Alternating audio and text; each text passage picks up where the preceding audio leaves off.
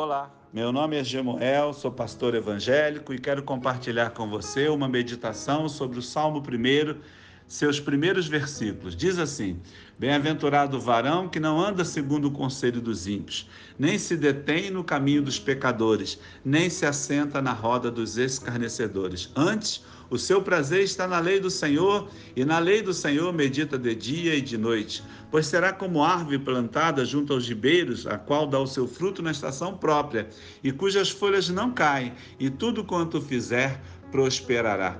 Nós desejamos a prosperidade, queremos viver uma vida próspera, mas toda a promessa do Senhor tem uma condição. A vontade de Deus é que sejamos prósperos, mas tem uma condição, e a condição que o Senhor estabelece é que escolhamos o caminho, escolhamos com quem nós vamos parar e com quem nós vamos nos assentar. Sabe por quê? Porque é o assunto que está rolando ali, é aquilo que está sendo conversado. Muitas das vezes não agrada a Deus e a gente acaba fazendo parte disso.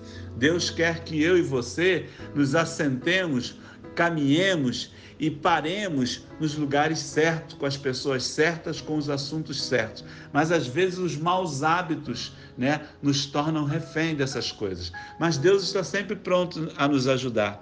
Se você quiser andar no conselho bom, se você quiser se deter no caminho bom e se você quiser assentar-se na roda boa, peça ajuda ao Senhor.